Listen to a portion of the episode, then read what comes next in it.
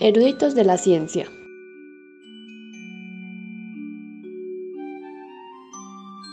Un podcast para hablar del padre de la ciencia moderna.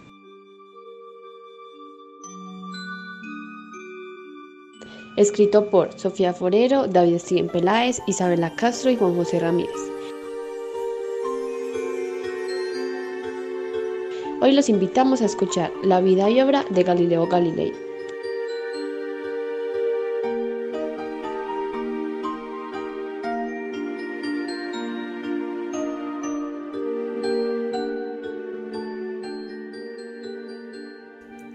Galileo Galilei nació en Pisa el 15 de febrero de 1564. Fue un astrónomo, filósofo, matemático y físico que estuvo relacionado estrechamente con la revolución científica.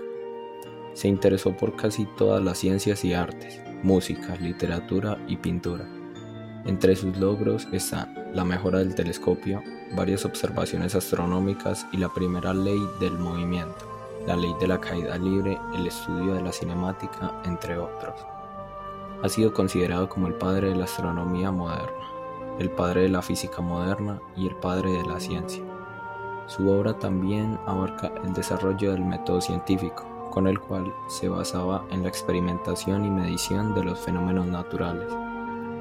Con este sentó las bases de la ciencia moderna. Sus descubrimientos en física sobre el movimiento de los cuerpos ayudaron a entender conceptos fundamentales que hasta entonces no se comprendían con claridad. También aportó al rechazo de autoridades como la Iglesia y otros pensadores como Aristóteles y en la separación de ciencia, filosofía y religión. Por eso se le llama padre de la ciencia.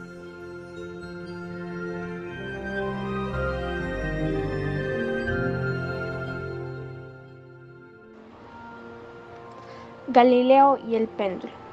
El movimiento constante, o también conocido como movimiento rectilíneo uniforme, nos habla sobre un desplazamiento de un objeto en una sola dirección con un tiempo y una velocidad constante.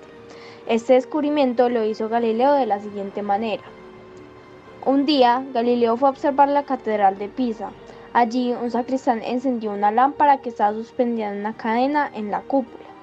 Galileo observó que la lámpara, impulsada por el sacristán, producía un movimiento oscilante y sin importar la amplitud de su oscilación, siempre mantenía el mismo ritmo. Determinó que le tomaba la misma cantidad de tiempo ir de un extremo a otro, aunque la amplitud de las oscilaciones disminuía. Ante esto, Galileo decidió medir el tiempo de oscilación, y como en esa época no había relojes capaces de medir tiempos tan cortos, tomó como medida el pulso de la muñeca encontró que cada oscilación duraba el mismo número de latidos, es decir, el mismo tiempo. Sin embargo, dado que el movimiento del péndulo depende de la gravedad, su periodo varía según la ubicación geográfica, ya que la gravedad es más o menos fuerte según la latitud y la altitud.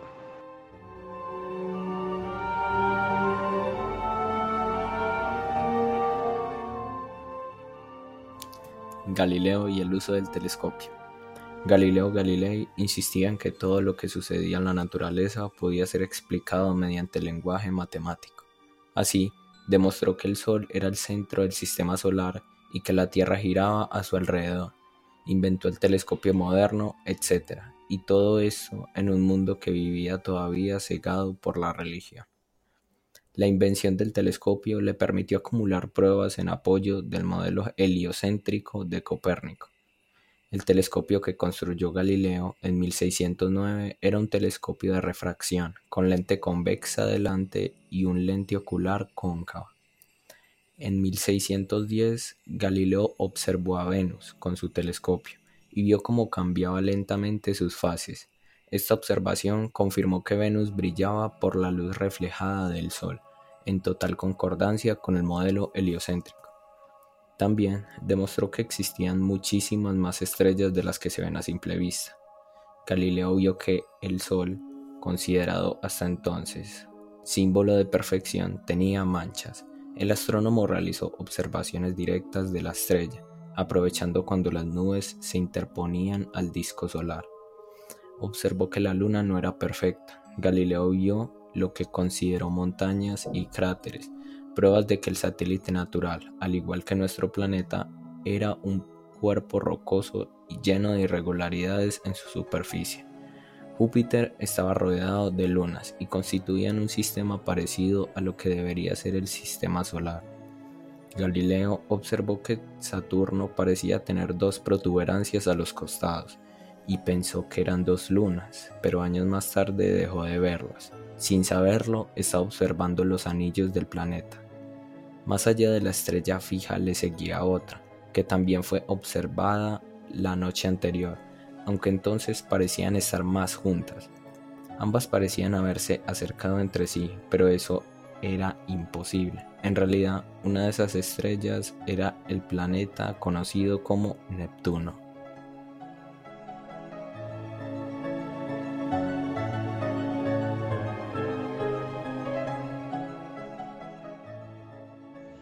Galileo y la caída libre.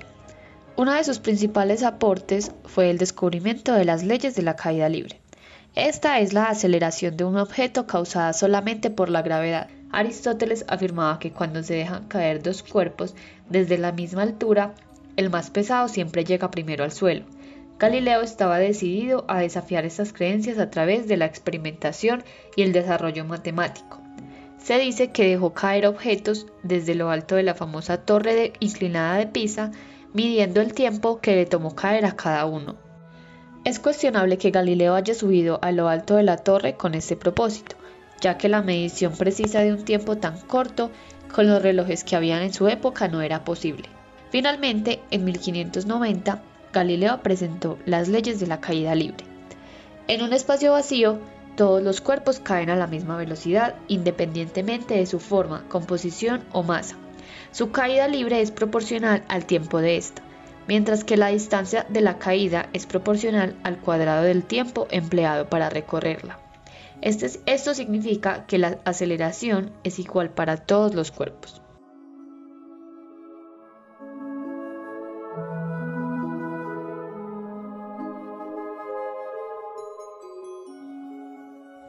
Galileo y el movimiento parabólico. Galileo también estudió los proyectiles y sus movimientos parabólicos. Fue el primero que dio una descripción moderna y cualitativa del movimiento de proyectiles, dando las bases para su conocimiento, y demostró que la trayectoria de cualquier proyectil es una parábola.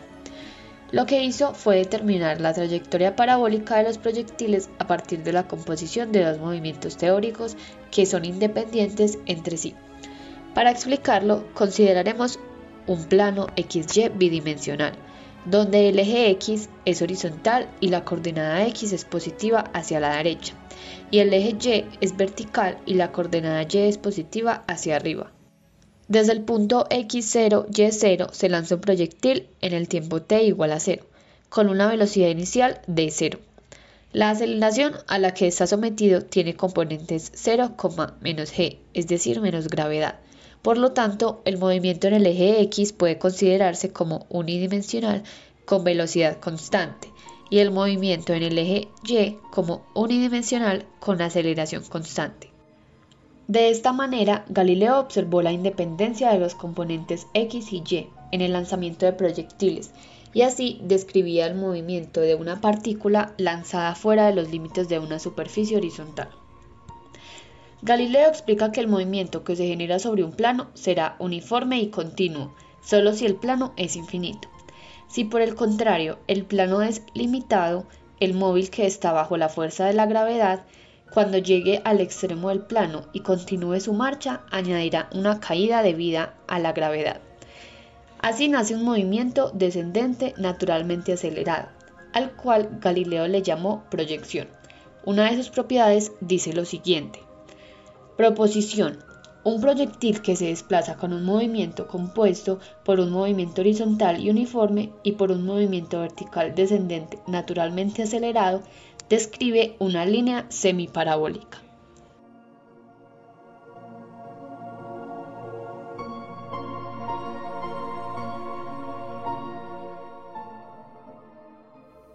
Galileo y la cinemática. La cinemática es una rama de la física clásica es la responsable en estudiar el movimiento en los objetos sólidos, haciendo también estudios de su trayectoria y su tiempo, sin tener en cuenta las causas de la fuerza que lo motivan.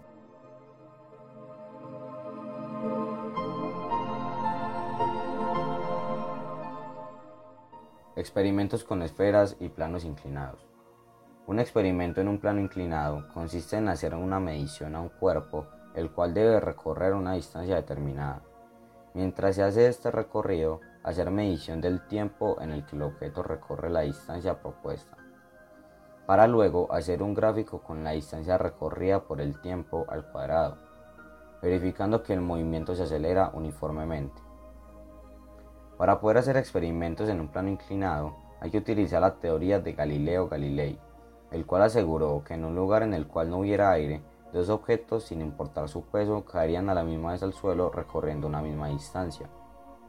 Para comprobar esta teoría se necesita una esfera y un plano inclinado, debido a que el movimiento de una esfera es igual a tener el movimiento de un objeto en caída libre.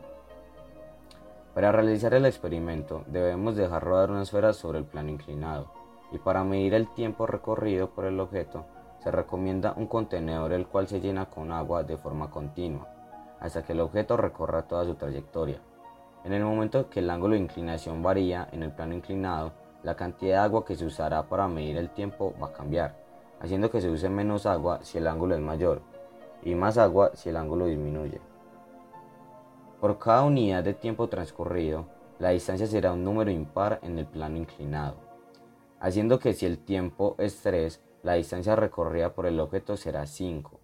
Si el tiempo es 6, la distancia que se recorrió será de 11, descubriendo que el número de intervalos de distancia son el doble de intervalos de tiempo menos 1. Con esto, se descubre que la distancia que recorre una esfera es proporcional a multiplicar dos veces el tiempo por sí mismo, haciendo que el tiempo sea en el que se recorre dicha distancia. Gracias a estos experimentos se comprueba que los objetos caen con una aceleración constante, haciendo que la mecánica se volviera una ciencia. Pero había un problema con la medición para estas épocas debido a que se requerían objetos de alta precisión para medir correctamente el tiempo, lo cual llevó a utilizar relojes a base de agua. Otra explicación para la creación de los planos inclinados era la búsqueda de disminuir el efecto de la gravedad.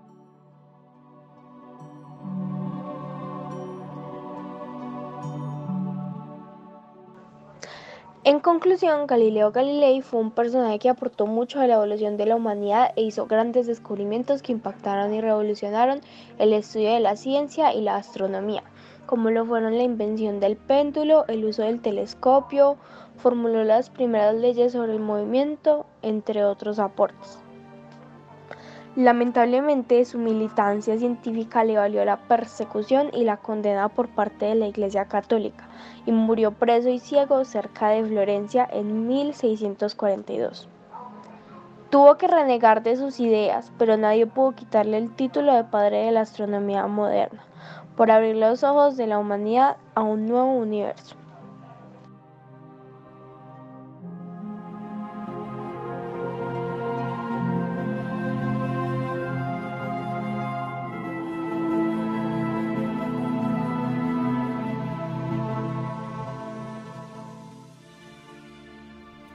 Han escuchado ustedes la vida y obra de Galileo Galilei. Gracias por su atención.